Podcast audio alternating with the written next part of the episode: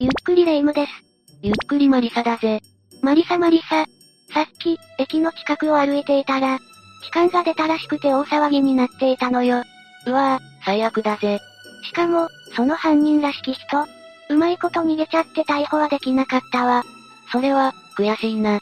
この街も、案外治安が悪いのかしらねえ。まあ、人口が多いとそれなりに犯罪も増えるからな。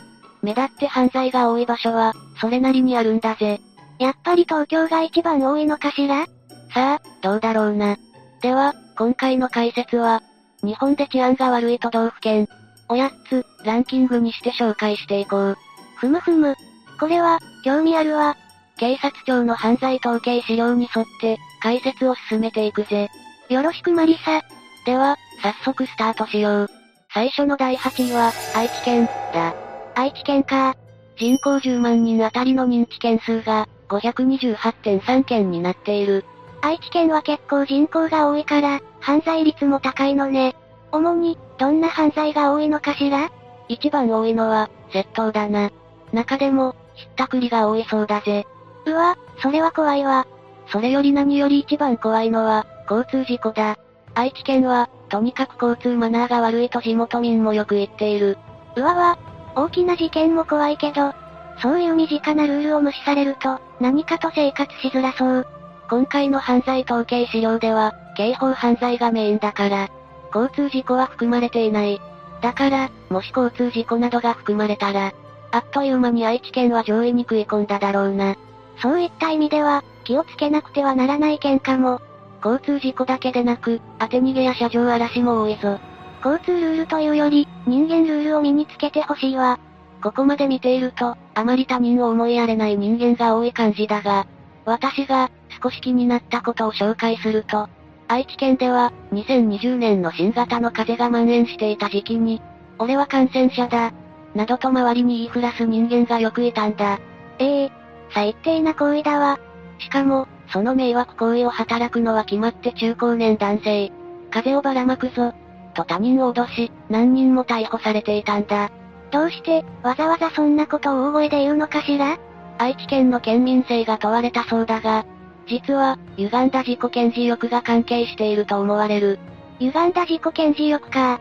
社会に対する恨みを晴らしながら、自分の存在をアピールしてたのかしらこんな面倒な人ばかりじゃないだろうから、愛知県民としては本当に迷惑だよな。中高年ってのが、とてもリアルよね。続いて第7位は、福岡県、だ。あら、福岡県も大都市よね。博多明太子が食べたいわ。食べ物が美味しくて、美人も多いと有名な福岡県だが、やはり犯罪率も高いぞ。まあ、大きな町だし人口も多いからね。人口10万人あたりの認知件数は、541.3件になっている。福岡県の犯罪で多いのは何なの空き巣や忍ぶゴミなど、住宅侵入窃盗が目立つな。そ、そ、それは怖いかも。自分が留守の間に、物が盗まれているんでしょ。福岡県って、そんなイメージなかったわ。この空き巣に関しては、全国ワースト3に入るそうだぜ。じゃあ、かなり横行している犯罪なのね。ちなみに、九州自体の犯罪発生率は結構低いんだ。そうなんだ。それでも福岡県がワーストに入る理由は、ヤンキーや暴力団が関係している。ああ、なんか察したかも。それに、在日外国人の数も多いんだ。なるほど。福岡県の中でも治安が悪い場所は、福岡市中央区だな。ここは利便性はいいしおしゃれな街だが、その反面、犯罪も多い。人が行き交う場所は治安も悪いってことね。重要犯罪などの事件も多いが、ひったくりに詐欺など、いろんな犯罪が発生している場所なんだ。あとは、福岡市博多区だな。ここは博多駅や中洲がある繁華街だ。聞いたことあるわ。博多区には、さっきも言った暴力団が多い場所なんだ。ええそうなの。もちろん、治安の悪さは警察も把握している。取り締まりも厳しく行っているそうだが、油断は禁物だぜ。夜は、あんまりうろつかない方が賢明ね。そして、北九州市小倉北区も警戒しておこう。ここにも暴力団がいるの小倉には、暴走族やヤンキーがたむろしている。うわわ。もし、絡まれたら怖いわ。絡まれた人が暴行を負ったり、怪我を負わされたりと、危険が伴う場所だから注意してほしい。女性の一人歩きは、やめておいた方がいいわね。では、続いて第6位、千葉県、だ。千葉県もランクインしたのね。確かに、何かとテレビでも千葉県の事件が報道されているかも。ああ、千葉県は、凶悪犯罪が多いことでも有名だよな。そんな千葉県の人口10万人あたりの認知件数は、554.2件だ。大きな事件以外にも、犯罪は起きているの千葉県の犯罪で最も多いのは、窃盗だ。しかし、その中でも自動車窃盗が相次いでいるんだ。自動車窃盗何その、大胆な窃盗は、自動車窃盗は、全国でもワーストになるほどだ。これは、海外輸出を目的としたヤードの存在が大きい。ヤード自動車の解体作業所や廃車置き場を意味する言葉だよ。盗難された自動車は、ヤードで解体された後、偽装が施されて海外へと輸出されていくんだ。たまに、ドラマや漫画で目にしたことあるやつね。いろんな車が山積みにされて、スクラップされるやつでしょそのヤードが、千葉県には630カ所近くもあるんだ。これは、全国でもワーストだ。物を盗む行為もどうかと思うけど、自動車を狙うなんて。ちなみに、内訳はトラックがダントツ。ついで、ランドクルーザーやレクサス、そしてプリウス。ってな感じだな。まさか、自分の車が盗まれるなんて想像していないでしょうから、気をつけないといけないわね。そうだぞ。対策として、ハンドルロックやタイヤガードをすることや、GPS 装置を取り付けることもいいだろうな。犯人が、手こずるようにするってことね。ここまで横行している自動車窃盗だが、その反面、減少傾向になっているのが暴行や傷害といった犯罪だ。ええー、暴力的な犯罪は逆に減ったんだ。まあ、これは新型の風邪が有効で自宅にいることが増えたため、ってことが要因だろうけどな。なるほどね。そういうことも、犯罪件数に関わっているってことか。ねえねえ、千葉県の中でも治安の悪い場所はどこなのそうだな。船橋市は治安が悪い場所で有名だぜ。船橋って、船市の。まったく、そんなイメージなかったわ。特に注意した方がいい場所は、西船橋駅北口だろうな。夜の街という雰囲気が漂う、何かと治安が悪い場所だ。酔っ払いや、柄の悪い人が多そうね。この辺りも、暴力団が多いと聞くから長いは禁物だぜ。繁華街は、やっぱり怖い。次は第5位、茨城県、だ。茨城県。もっと大きな県が上位に来ると思ったら意外ね。茨城県の人口10万人あたりの認知件数は、570件になる。茨城県の犯罪で多いのは、千葉県同様、自動車窃盗だ。またまた、自動車窃盗。そんなに多い犯罪なんだ。それに加え、住宅侵入窃盗も多い。この二つの犯罪が合わさった統計で見てみると、茨城県がワースト1位になるんだ。ダブル犯罪で、ワースト1位って、かなり不名誉な結果ね。この結果に、茨城県警も対策を呼びかけているくらいだからな。怖すぎるんですけど、家にも入られて、車まで盗まれたらどん底すぎよでも、なんで茨城県で多く発生しているのこれは、茨城県のある特徴が関係しているんだ。というのも、茨城県は公共交通機関が大都市に比べて充実していない。だから、車社会になるのは必然的だ。車の保有率が高いから、その分狙われやすいってことそれに加えて、茨城県の住宅は、田園に囲まれた大きな家に、車が2、3台並んでいる光景が当たり前らしい。う、羨ましい。そっか。監視機能が低くなるから、住宅に忍び込むなんてたやすいわよね。だから犯罪を犯しやすいってことか。そこをうまく利用するなんて、ひどい話だがな。ちなみに、住宅侵入は約5割が無施錠らしい。え、半分の家が無施錠なの。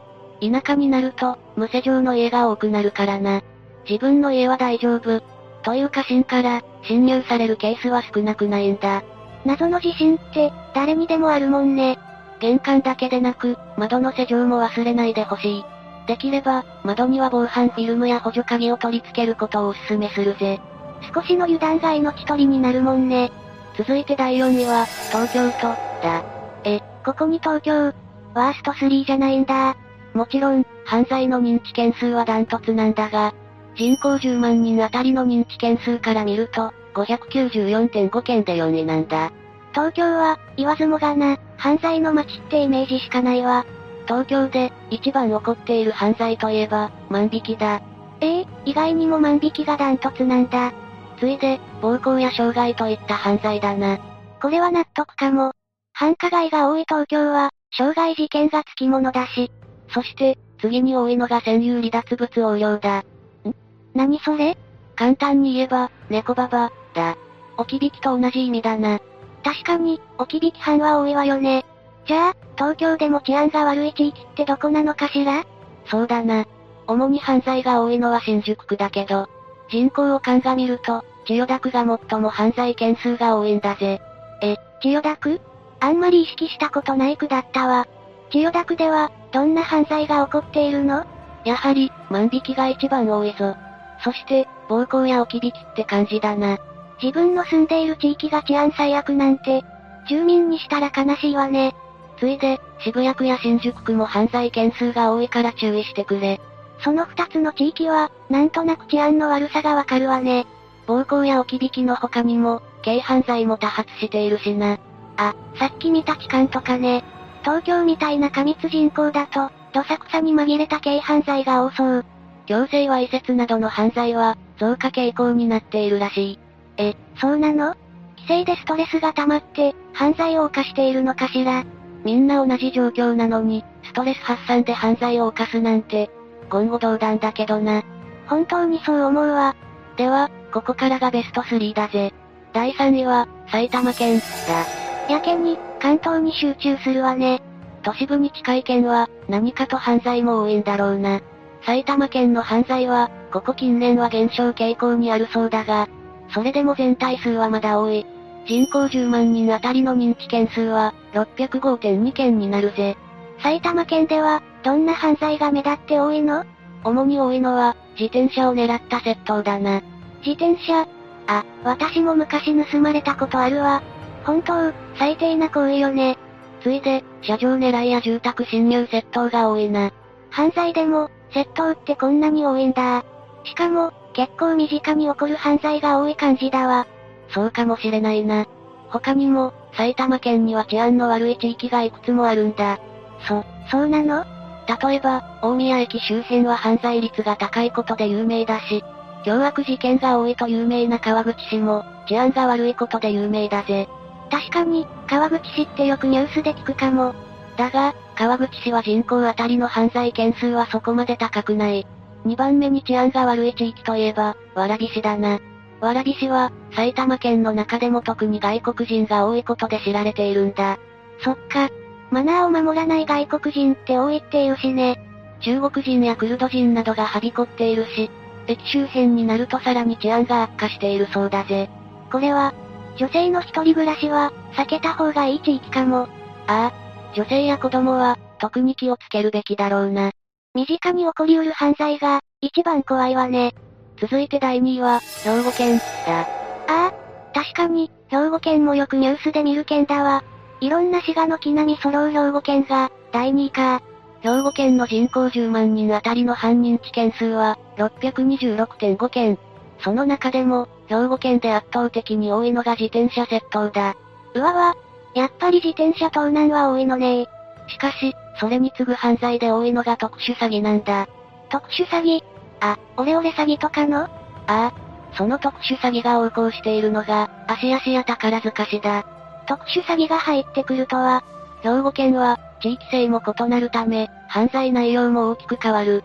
例えば、南淡路市や思想市は車上狙いが多かったり、丹波篠山市は強制わいせつが多かったりとかな。地域によっても、起こる犯罪が違うなんて不思議。でも、凶悪犯罪が起こりやすいというか、多いのって兵庫県が多い気がするんですけど、加古川市や尼崎市とか、よく耳にするよな。そうそう。そもそも、犯罪が起こる原因って何なんだろう大きな原因は、やはり人口密度だろうな。そして、物価の安さが挙げられる。物価の安さが犯罪と繋がっているわけ物価の安い地域には、やはり生活困窮者が集まりやすい。全員がそうではないが、一部の人間は犯罪に手を染める傾向が強いんだ。生活に困って万引きや強盗って聞くものね。あとは、イメージもある。あ、よくあそこは治安が悪い。って噂になれば、現状を知らなくても済むことはしないものね。そういうことだ。では、不名誉に輝いてしまった第1位の発表だ。ごくり。第1位は、大阪府、だ。大阪かさっきまでは関東が多かったけど、1位と2位は近畿地方ね。大阪府の人口10万人あたりの認知件数は、775.9件になる。あらら。圧倒的な件数だわ。大阪も大都市のイメージだけど、そんなに犯罪が横行しているイメージがなかったわ。有名なのは、通称アイリン地区、と呼ばれる西成区が、主な治安の悪い地域になるな。聞いたことあるわ。確か、日雇い労働者の人や路上生活者が多い町よね。ああ、アイリン地区にいる人間は、大体が行政の福祉サービスを受けていない人たちだ。あ、重症持っていない人ってことね。そのため、人口数が把握できない。そっか、それなら犯罪者が身を潜めるには絶好の場所だわ。そうなんだ。そして、暴力団の事務所も多く存在していることもわかっている。